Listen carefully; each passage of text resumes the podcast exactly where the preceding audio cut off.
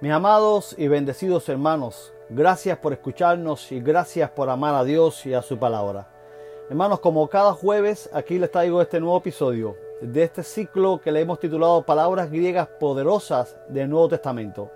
Estamos en este tema, en un tema nuevo que se llama Observar a Jesús, que le hemos puesto como título a este episodio Apunta bien al blanco. Estaremos basándolo en Hebreos capítulo 12, en el verso 2, en la Reina Valera actualizada que dice, puestos los ojos a forontes en Jesús, el autor y consumador de la fe, quien por el gozo que tenía por delante sufrió la cruz, menospreciando el oprobio, y se ha sentado a la diestra del trono de Dios. Tenemos eh, tres objetivos para este episodio. Número uno, el observar en el griego clásico. Número dos, el observar en el Nuevo Testamento. Y número tres, el observar en nuestras vidas. Este episodio es un tanto diferente a los anteriores, pues vamos a hablar o compartir no sobre un vocablo griego, sino sobre tres palabras que aunque sinónimas son muy ricas en contenido. Vamos a profundizar en apoblepo, aforao y atenizo. En español tenemos tres palabras que pueden parecer sinónimas, pues se refieren al sentido de la vista, pero que no significan necesariamente lo mismo. Por ejemplo, tenemos ver y mirar, que implican percibir o conocer mediante el uso de la vista.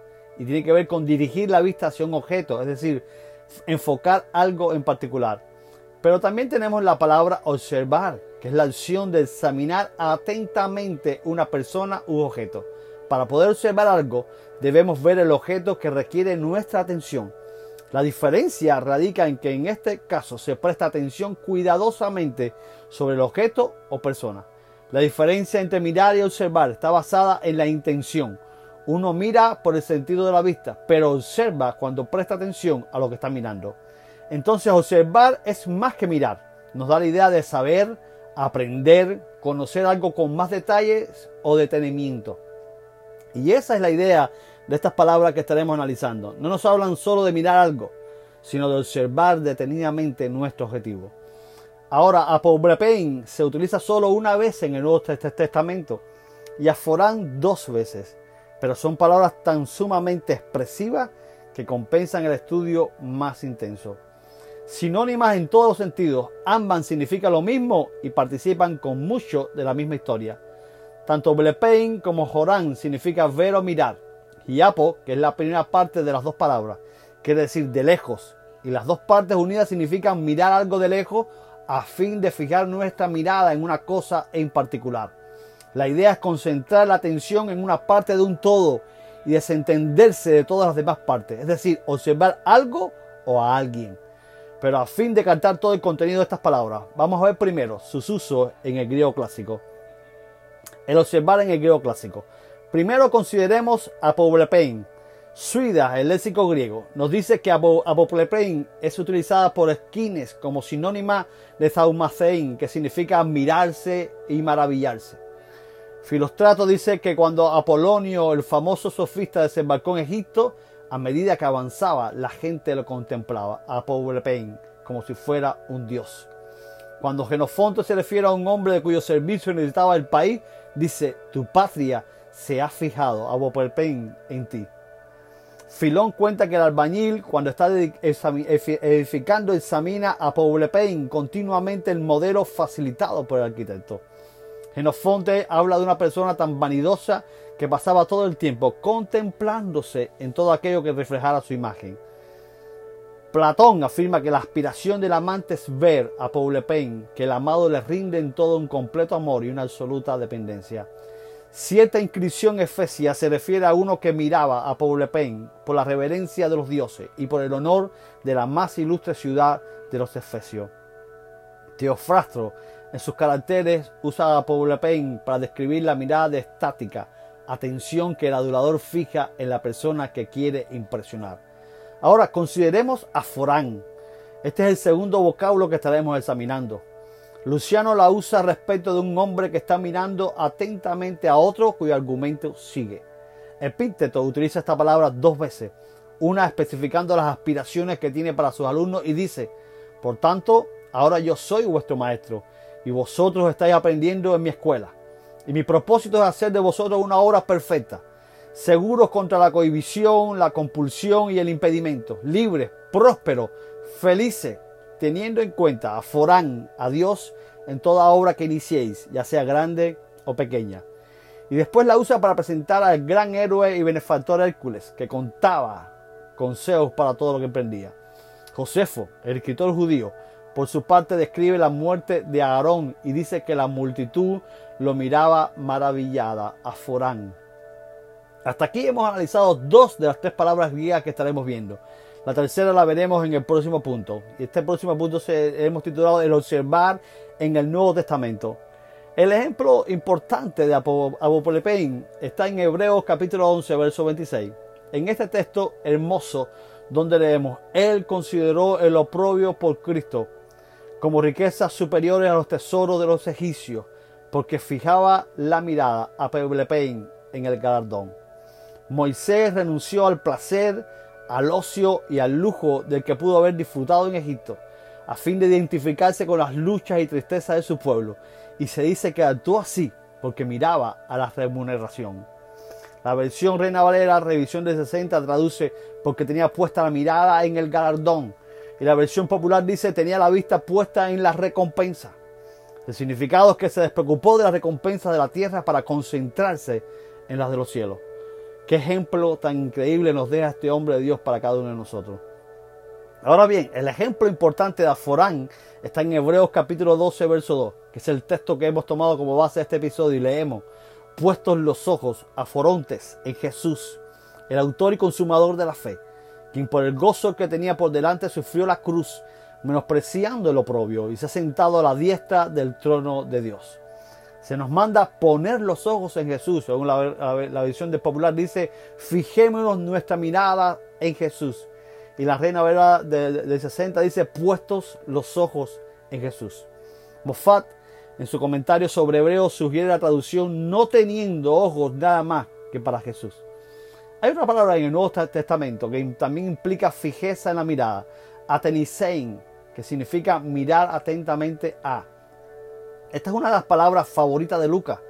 Aparece 14 veces en el Nuevo Testamento con la distribución siguiente. Dos veces en 2 Corintios la usa Pablo, otras dos veces en el Evangelio la usa Lucas y las 10 restantes en el libro de los Hechos, un libro también escrito por el, eh, evangelista Lucas. Se usa con relación a la gente que en la sinagoga de Nazaret miraba a Jesús con atento azoramiento en Lucas 4:20. Después de enrollar el libro y devolverlo al ayudante, se sentó y los ojos de todos en la sinagoga estaban fijos en él. Esan atenisontes ato. Se utiliza respecto de la forma escrutadora en que la sierva del sumo sacerdote miraba a Pedro cuando éste fue reconocido. Lucas 22, 56 dice, entonces una criada al verle sentado junto a la lumbre, le miró fijamente, Kai atenisasa ato, y dijo, este estaba con él. Se usa para indicar que los discípulos miraban fijamente a Jesús en tanto ascendía a los cielos. En, Hechos capítulo 1, verso 10 dice, como ellos estaban fijando la vista en el cielo, Caijos Atenisontes de San e Istón Auranón, mientras él se iba. Se, se, emplea con referencia a la forma en que Pedro y Juan miraban al paralítico que estaba a la puerta del templo y a la forma artónita en que la gente los miraban a ellos tras el milagro. En Hechos capítulo 3, verso 12, Pedro al ver esto respondió al pueblo, hombres de Israel, ¿por qué os maravilláis de esto?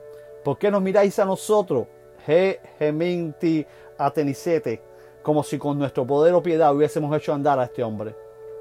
Se utiliza respecto de la forma de mirar el Sanedrín a Esteban, mientras él hablaba con elocuencia y controvertía con poder, y de la forma en que Esteban miraba al cielo y veía la gloria de Dios. Hechos 7:55 dice, pero Esteban, lleno del Espíritu Santo y puesto los ojos en el cielo, Atenisas e Itón Auranón vio la gloria de Dios, a Jesús que estaba de pie a la diestra de Dios. Se usa con relación a la temorizada mirada que Cornelio dirigió al ángel que avisó de la venida de Pedro y a la forma en que éste, en que Pedro miró a la visión del lienzo con las criaturas. Hechos 11 se dice, cuando fijé la vista en él, eis en Atenisías, Atenisas catenaum, observé y vi cuadrúpedos de la tierra, fieras y reptiles y aves del cielo. Se usa respecto de la forma penetrante que Pablo miró a Elimas, el mago hostil, de la mirada esperanzada del, paralítico de Listra, de la penetrante mirada de Pablo al Cenedrín y de la forma en que Pablo miraba a Moisés cuando descendía del monte, o más bien, de la forma en la cual era imposible para ellos mirarlo porque la divina gloria resplandecía en el rostro del gran líder. Segunda Corintios 3:7 dice, y si el ministerio de muerte, grabado con letras sobre piedras, vino con gloria, tanto que los hijos de Israel no podían fijar la vista en el rostro de Moisés. Josteme de Nazai, Atenisai, Taus, Juíos, Israel, Eistón, Prosopón, Mauseos a causa de la gloria de su rostro, la cual se había de desvanecer. Por tanto, puede apreciarse que la palabra tenisei se refiere a esa forma de mirar en la que se combinan la perplejidad y el pasmo. El escrutinio, que acaba reconociendo, como sucedió con la sierva del sumo sacerdote respecto de Pedro, y el estar maravillado, expectante y esperanzado. Es esta forma de mirar con manifiesta e indiscutible autoridad. Ahora bien, lo interesante es que cuando vemos a los escritos de Clemente de Roma, hacia finales del siglo I después de Jesucristo, primer padre apostólico y uno de los más grandes líderes de la iglesia, notamos que no utiliza a Paulepein ni a Forán, sino que es muy aficionado a la palabra Atenisein, la cual se usa en una triple y notable dirección. En primer lugar, la usa en su primera carta a los Corintios, capítulo 36, donde apremia al cristiano a mirar fijamente y con resolución Atenisein a los cielos. En segundo lugar, la usa respecto de Dios, en la misma carta del capítulo 19 dice, fijémonos nuestra mirada a Tenisei en el Padre y Creador del universo. En tercer lugar, la usa con relación a Jesucristo. En la misma carta por el capítulo 7 escribe, fijemos nuestra mirada a Tenisei en la sangre de Cristo y discernamos cuán cara es para su Padre, porque fue vertida para nuestra salvación. Ahora vamos a ver el observar en nuestras vidas. Todo este contenido nos da una magnífica imagen de la forma en que el verdadero cristiano ha de mirar la santidad de Dios y observar a Jesucristo. ¿Cómo debemos observar a Jesucristo? Debemos hacerlo con absoluta fijeza y total concentración. Debemos hacerlo con extraordinario asombro, mis hermanos. Debemos hacerlo como el que contempla mirado a un campeón y un salvador. Como el que examina un proyecto magistral que es modelo de vida como el amado que mira robado a su amante, como el hombre que mira a su amigo íntimo, como el hombre que mira a Dios, cuando Dios ha llegado a ser para él la única realidad de su vida. La idea es que hemos de apartar nuestra mirada de todo lo demás para fijarla en Jesús. A Forán y a describen el mirar de un alma que está perdida en lo maravilloso, en el amor y en la alabanza de nuestro Señor. ¿Se encuentra nuestra alma viviendo esta, verdad? En un mundo hostil y tentador, la mirada del cristiano ha de estar puesta atentamente en los cielos. Dios ha de ser el objeto del pensamiento y de la contemplación del cristiano. El cristiano debe fijar sus ojos en el malherido y crucificado Cristo. En un mundo donde resultaba difícil ser cristiano, en un mundo donde la sucia contaminación procuraba infestar a los cristianos de cualquier parte, en un mundo donde cristianos ya habían muerto de forma terrible por su fe, lo único necesario era mirar fija, resuelta y anhelantemente a los cielos, a Dios y a Jesucristo. Solo eso podía confortar y capacitar a cristianos para seguir a Jesús en los primeros siglos del surgimiento de la iglesia. Pero hoy en día la situación ha cambiado mucho, sino por el contrario, todavía es así. Y en resumen, mis amados, nuestra atención o mirada debe estar necesariamente en Jesús y no en nada ni nadie más. Resulta interesante que el pasaje que tomamos como base de Hebreos 12.2 se encuentre después de todo el listado de los héroes de la fe del capítulo 11 de Hebreos. La enseñanza es clara. Solo Jesús ejemplificó plenamente la vida de fe. Esos héroes triunfaron en algunas áreas de su vida, pero no en todas. Recuerden, puestos los ojos en Jesús. Implica además apartar la mirada de todo lo demás que puede distraernos o desanimarnos. Si hemos entendido bien estas palabras que el Nuevo Testamento traduce como puesto los ojos, ya sabemos que esta traducción no expresa todo el significado de la palabra original, pues significa fijar nuestros ojos en algo que está muy lejos, quitando de nuestra vista todas las cosas cercanas que desvían nuestra atención y poniendo la mirada solamente en el blanco, que es Jesús. Es como cuando un cazador se fija exclusivamente en el animal al que está apuntando y se olvida de todo lo que pasa a su alrededor para no fallar el tiro. Y de esta idea hemos extraído el título de nuestro episodio, Apunta bien al blanco.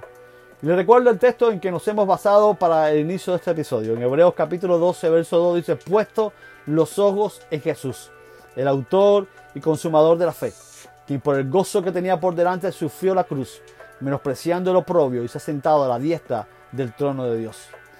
Afrorontes e Istón, Tespisteos, Arquegón, Kai Telionten y Esaón. Hos antites prokemeines, ato caras hupemeinen, estauron, aiscunes catafrorenesas. Endesia tetau, frenau, tau ceau, que caciquen. Nos vemos el próximo jueves con otro episodio y un nuevo tema de este ciclo, palabras griegas poderosas del Nuevo Testamento. Un abrazo de su hermano, amigo y pastor, Tommy Torres.